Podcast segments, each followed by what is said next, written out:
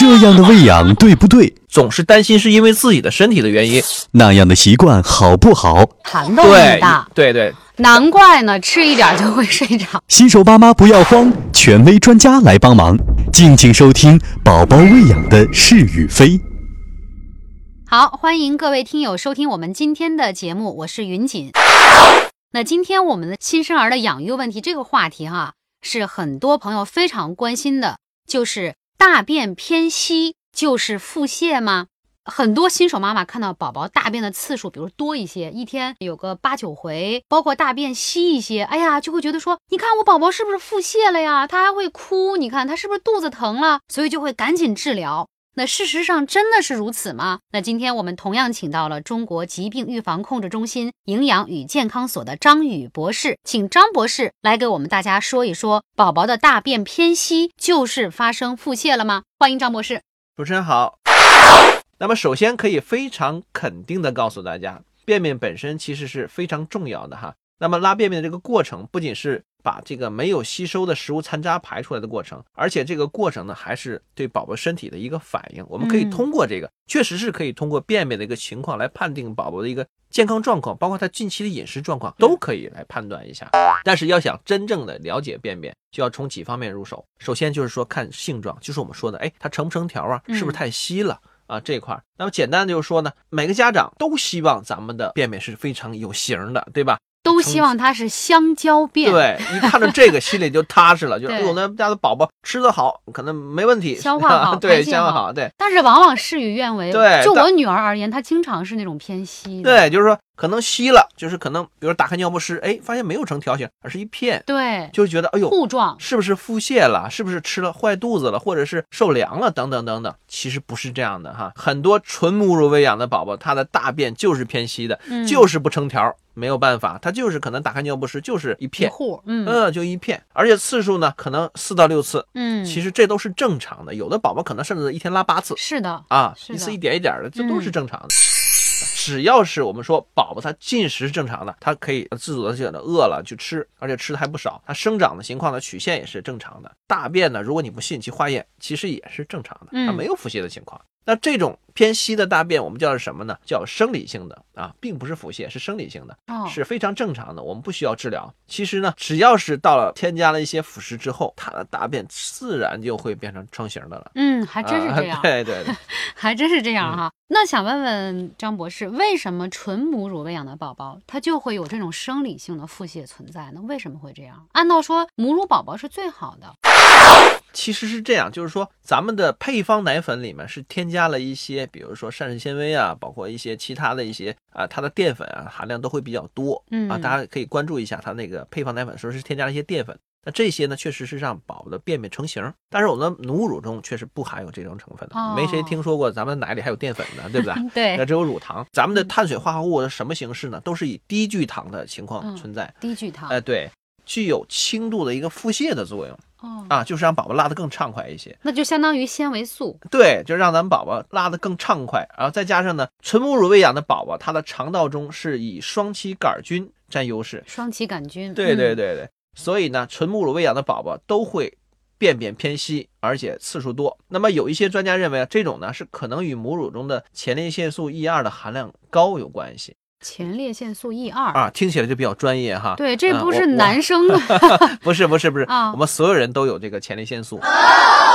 这并不是代表我们有那个腺就会有这个、嗯这个东西哈。明白了，嗯，嗯这种激素呢会促进咱们胃肠道的蠕动，还有一些水电解质的代谢。所以呢，宝宝的呢，他胃肠功能还没有发育那么成熟。那么有了这些因素在那促进咱们肠道蠕动的这种情况，就会出现这种腹泻。我怎么觉得这个感觉像是母乳的一个缺点了，成了，因为会造成造成孩子腹泻。对，其实人类这么多年的进化，一些不利性的因素都会被逐渐排除掉。这些呢，我们去理解呢，主要是促进宝宝排泄，因为宝宝排泄了之后才会去吃，所以这些呢也是一种特殊的让它排便的一个畅快的，也是特殊的一一些生理作用。哦，我们理解是这样的，就是并不是说它这个东西就一定是坏的嗯，啊，这个不是，并不说这种腹泻是坏的，而是让它尽快的排空，然后嗯尽快再吃新的东西进去，促进食脑发对，而且呢，还能逐渐的刺激肠道，让它的肠道逐渐去发育、去成熟，哦刺激我们的免疫系统，让它去成熟。那您刚才说到这个生理性的腹泻，那有生理性的腹泻，那就有疾病性的腹泻哈。那我们呢怎么来判断说这个生理性的腹泻和疾病性的腹泻，它们之间有什么样的区别特征？首先，第一点还是要看次数，就拉的次数到底是多少。当然，这个并不是判断是否腹泻的唯一的依据和主要依据，但是却是最直观的。那么拉的多了，就有可能是腹泻，对不对？那么如果说你的宝宝每天排便的次数突然增加了，而且增加的成倍增长，嗯，那么这个时候你就要考虑，哎，是不是有腹泻的可能？比如说平常是每天四次，四次，突然变成啊八次八次、十二次等等等等以上哈啊，那次数多了，那么这个就有可能是腹泻了。但是这不是金标准哈。我们说了，再看看什么呀？看大便的形状。那么正常情况下，我们大便可能母乳的并不是成型的哈，有可能是吃配方奶粉的是成型的，吃母乳是不成型的。但是如果说平时是成型的，哎，今天突然不成型了，有可能吃多了不消化了。但是如果是突然出现了像自来水一样那种水泄的水泻的那种感觉啊，或者鸡蛋花儿，对，或者是鸡蛋花汤一样那种，嗯，甚至是有对，甚至有的可能还有血、有脓、有粘液、拉粘液这种情况下就绝对是腹泻了，那你一定要去医院去查一下。再有呢，我们要去闻一下哈，这个我觉得家长肯定对自己宝宝的便便是味道都很熟悉，对是没有没有阻抗的，是熟悉的配方，啊熟悉的味道，对，正常的便便其实除了臭味儿以外是没有其他味道的。但是如果是腹泻的便便，那就可能会出现恶臭、酸臭，甚至是腐败的那种臭。对，啊，这个就可能提示我们，一个是消化不良，再就可能是受到感染了。就什么味儿呢？就像那个，比如说牛奶嗯坏了、发嗯酵了以后那个腐败那种味道腐败那个味道，那可能宝那宝这就说明有他这个肠道的病菌呐、已经占了主要的地位了，然后呢让食物发生了腐败了，所以嗯才会出现这些味道。所以就是便便的味道一定是反映他身体的一个状况。嗯。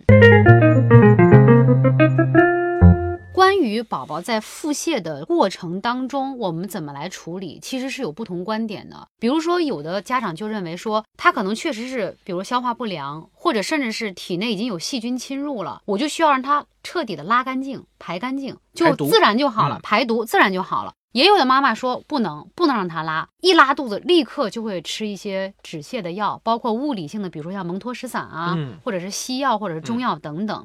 那您觉得，如果说小孩真正遇到腹泻的时候，哪种方法是正确的？首先，我的观点就是说，宝宝只要是腹泻了，那肯定不是一个小事儿，一定要嗯正确的去对待。从病因上来看呢，可能是因为消化不良，当然也可能是因为受凉引起的肠道功能紊乱。也有可能是细菌、哎，对，有可能是由于细菌、病毒引起的肠炎。诺如感染病毒啊，对对，嗯诺如病毒就更麻烦了哈。轮状病毒对对对对，如果是只是前前两种，比如消化不良或胃肠功能紊乱，那这种情况下呢，其实要是没有影响正常的进食，就不会问题太大嗯。啊。它只是一些生理性的，这个没有问题。您是说，如果他大便偏多，但是他的精神状况良好，包括吃进饭食都没有。问题。对对对对。哦那这种情况下呢，我们不需要太多的处理，就只要嗯还正常的去让他饮食就可以了。但是如果是出现了是因为感染引起的，比如说我们发现他的便便就是恶臭、酸臭，甚至是有一些出现了什么粘血脓啊这些，的嗯这些，那就是必须得要正确处理，要包括伴随呕吐，喷射性的对对对对，嗯这个时候呢，我们就要去就医了。但是怎么治呢？是不是上来就吃止泻药呢？这个呢，其实肯定是不是的。嗯啊，因为不管是什么原因引起的腹泻，如果是前两种原因，那简单补水、清淡饮食、注意保暖，再加上吃一些益生菌就可以改善。吃止泻药反而会引起问题，那就是便秘啊，啊。而且呢，尤其吃蒙头石散之类的哈，它会把肠道中的益生菌可能也会吸附掉。它在吸附这个病菌的同时，它也是不管什么东西它都会吸附掉。但是如果是某些感染引起的这个腹泻呢，如果是需要吃一些抗生素的话，还是要加上一些抗生素的。遵医嘱。对对对对，嗯如果这个时候上了一些止泻药，可能反而会影响抗生素的效果。嗯，而且我觉得，其实，在腹泻的过程当中，补充电解质是非常重要的。就是现在医院都会给你开一些补液盐，嗯，我觉得这个补液盐的补充非常重要。可能孩子他不舒服不吃，大人也要，我认为是可以强行的给他灌一些这个对补液盐。是这样的，嗯就是说，其实腹泻跟呕吐是一样的，它主要是一个快速的水分和电解质的一个流失。丢失。嗯，那本身它这个腹泻是不要命的，但是水分和电解质，尤其是电解质的丢失，确实是很严重的。就是咱们所说的脱水了。对对对嗯对。如果简单的补水，其实效果并不大。那么如果是你腹泻特别严重啊，可能啊轻的时候补点水嗯，是没有问题的，然后再吃点食物就可以。但是你腹泻特别严重的时候，呕吐特别严重的时候，会有大量的电解质流失，这个时候简单的补水是起不到作用的，必须是给补液盐，嗯或者是我们自己制作一些补液盐，或者是去药店去买一点，这嗯，都可以的。如果他不喝，那就强行灌下去，也一定要给。补液盐，而且也要注意是三类的补液盐才适合婴幼儿，对对对并不是咱们去药店里随便买一个补液盐，那嗯孩子是嗯不不不耐受的。对对对，嗯当然的话，可能有一些严重的时候，输液它也是一个补充补液盐的过程啊。嗯对，老去医院的话，增加这个交叉感染的几率哈，所以很多家长说，我先在家里面观察一下，因为看宝宝目前为止尚可，精神状态尚可，所以想问一问，那我们宝宝腹泻的时候到什么程度？您能给我们的听众给一个标准，说到什么指标的时候是一定要去就医了？如果说我们的宝宝他的腹泻特别严重，像自来水一样不停的在这腹泻，嗯，而且精神状态出现了萎靡，甚至是发烧超过三十八度五，那这个时候我们就一定要去就医了，千万不要在家拖，或者自己给点什么那个止泻药啊、补液盐啊，而且这些效果是不好的。因为当宝宝出现表情淡漠、嗜睡和呕吐严重的情况，就说明他已经精神状态不佳，已经发生了严重脱水的情况了。这个时候我们要如果再不处理，就有可能会危及他的健康甚至生命了。